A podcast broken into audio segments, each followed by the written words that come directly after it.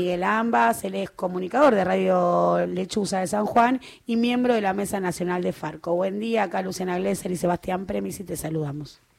¿Cómo les va chicos? Buenos días, un gusto poder hablar con ustedes. Un terremoto que nos conduce al abismo si no nos ponemos las pilas, te diría. Contanos un poco, pintanos ahí cómo está la, la situación. es difícil, la situación es difícil, hace tres semanas como todos ustedes saben, en San Juan se vivió un terremoto, un terremoto que fue el más importante desde 1977, el famoso terremoto de Caucete, que por cierto no había sido el primero en San Juan, sino que San Juan tiene toda una historia de terremotos. Eh, por lo menos los más recientes, 44, 52, 77 y ahora este del 2021. Eh, la realidad es que al principio tomó eh, eh, costó tomar conciencia de cuál era la magnitud de lo que había sucedido, pero en poquitos días nos dimos cuenta, sobre todo los que estamos en el epicentro de los daños, eh, de que la catástrofe es muy importante. por alguna razón hay sectores de, del establishment, sectores de la comunicación que le bajaron el precio, hablaron de sismo, de que rápidamente íbamos a salir adelante, etcétera, etcétera, pero con el paso del tiempo nos vamos dando cuenta y se va confirmando que el daño es muy grande. Estamos hablando de entre 2.000 y 3.000 casas en San Juan totalmente colapsadas, o sea que se derrumbaron totalmente o que hubo que derrumbar porque quedaron inhabitables. Estamos hablando de casi 30.000 viviendas según algunas estimaciones oficiales que han sido afectadas de alguna manera, y estamos hablando, por ejemplo, de que el rector de la Universidad Nacional de San Juan eh, hace un par de días eh, concedió una nota en donde habla de la necesidad de mil millones de pesos para solamente para la Universidad Nacional de San Juan para reparar los daños de varios edificios afectados. Estamos hablando de que está clausurado el auditorio Juan Victoria, con daños que todavía no han sido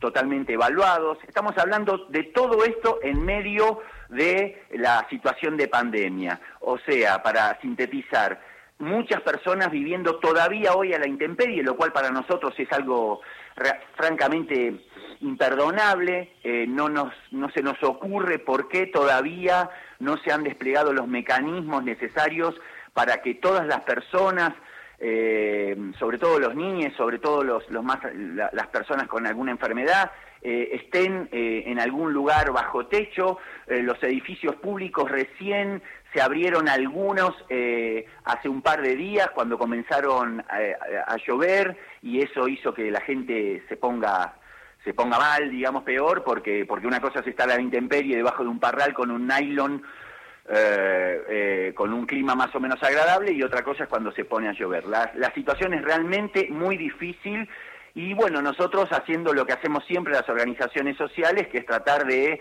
eh, denunciar lo que pasa y al mismo tiempo generar eh, mecanismos y articular con diferentes organismos del Estado, municipal, provincial y nacional, para que la ayuda llegue rápidamente y, la gente lo pase no tan mal. Miguel, eh, Sebastián Premisi, te saluda. Dos, dos consultas. Dijiste que trataron de bajarle el precio, digamos, ¿por qué? ¿Qué intereses? Y después, concretamente, la asistencia del gobierno de la provincia.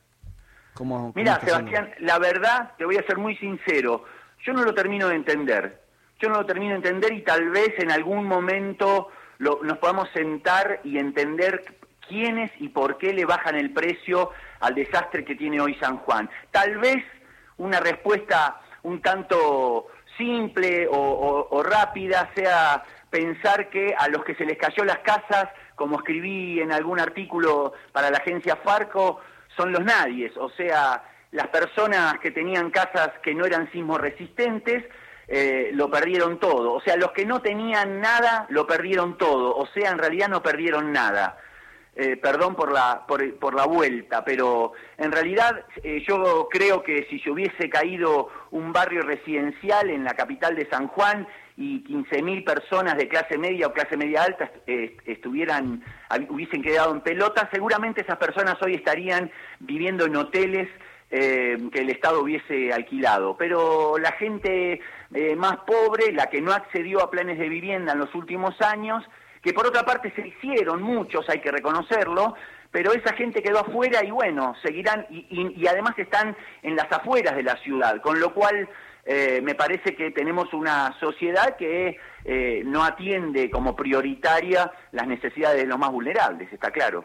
Miguel, muchísimas gracias por tu tiempo. Desde acá nuestra mayor solidaridad y el caso, ¿no? De el abanico allí en el departamento de Positos, una historia de vida quizás que muestra eh, la realidad de muchas otras localidades del país. Muchas gracias, Miguel.